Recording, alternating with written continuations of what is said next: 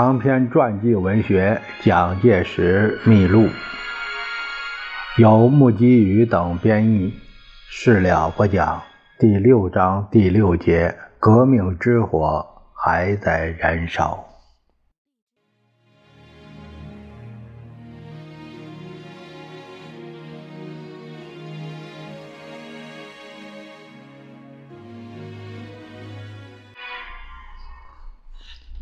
八月九日，一九二二年的八月九日，有人密报陈炯明袭击永丰舰的计划。这个计划是一面会满永丰舰上的官兵不加抵抗，一面对该舰集中攻击，以谋害孙先生为唯一目标，同时对其他各舰进行收买活动，并阴谋由某舰假作还击而炮轰广州市。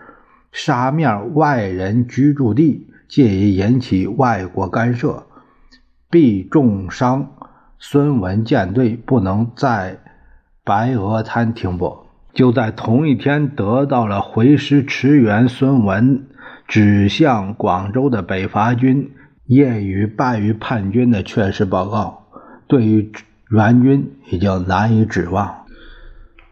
总统文期报告乃召各舰长会议，简称腹背受敌，战局必危。总统诸守审核有损无益，遂议决离越赴沪之计。啊，这是蒋介石在孙大总统广州蒙难记，呃，这里面的引述。孙先生。以即日离越之事通告各国领事，于是英国领事乃提出派英国炮舰“摩汉号”送孙先生前往香港。在出发之前，孙先生对舰队官兵发给一个月的恩饷，以奖励忠勤功绩。呃，下午三时四十五分，孙先生率幕僚换乘“摩汉号”。驶离白鹅滩。此时，蒋介石一如在永丰舰上，始终追随孙先生左右。在由广州往香港舰上，孙先生热烈讨论逃匿计划，不觉将近天数，天快亮了。国父乃忽而起誓曰：“于自知在世之日，最多不逾十年。”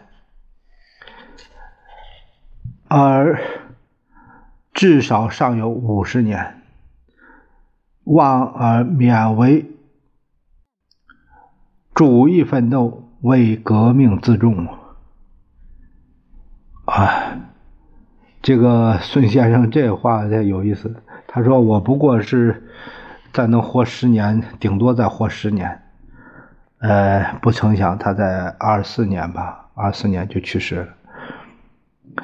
那他说：“尔等你们年少，你们还还可以，至少能还有五十年的奋斗。这个时间几乎正好是呃蒋公的一生。灵教之下，诚不知何以为父师之感慨，乃恍然一对。中正今年亦三十有六，国父又。”重言之，本党革命遭此巨变，吾人犹未为叛逆所害。今后倘无不测之事，则尔为主义继续五十年之奋斗，自不为多。其因其容，此情此景，至今又仿佛如在泪结之前。这个说的，这个这个。文字的表述啊比较晦涩，就是听着比较晦涩吧，至少就是说，呃，音容笑貌啊，呃，在讲过回忆的时候，是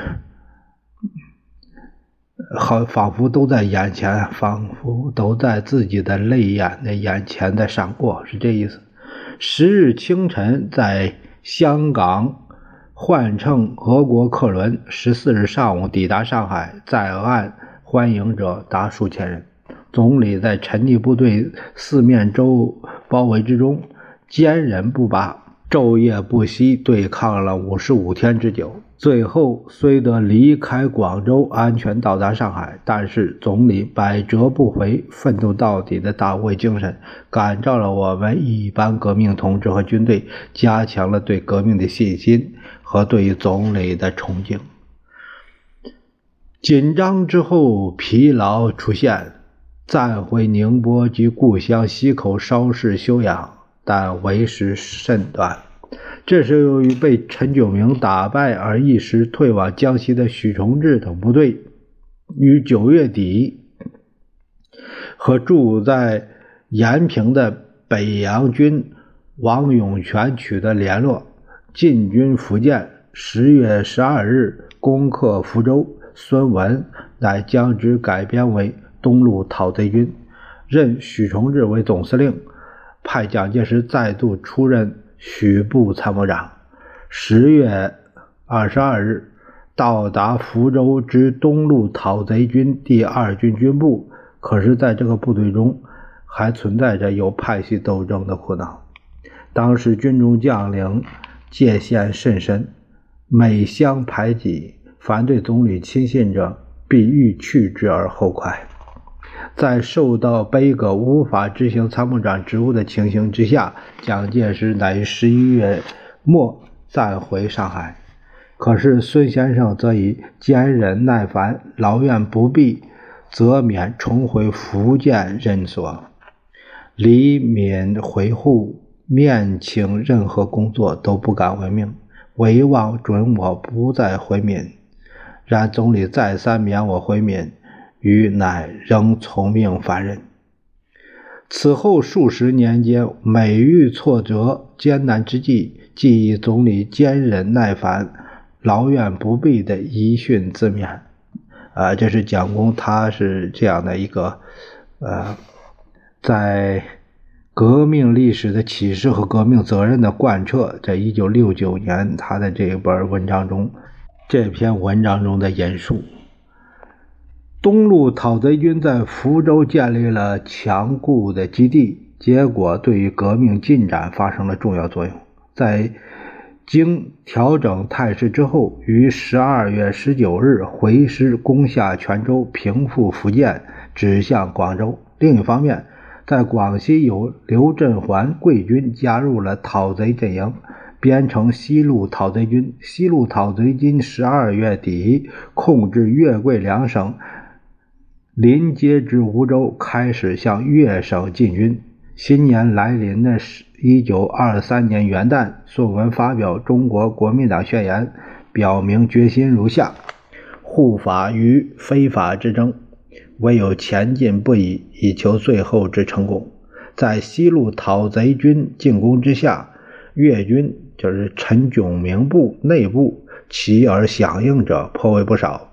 这都是见风使舵者，当初就是被买通，现在一看不妙，谁也不给他干了。这九日克肇庆膏药，十日下三水，更续进击，势如破竹。陈炯明遂于十六日放弃广州，逃往老巢惠州。当日夜晚，西路讨贼军入城，立即电请上海孙文回粤，复任大元帅。自上年六月十六日以来，刚好七个月的历程，革命根据地广州由叛徒陈炯明手中夺回。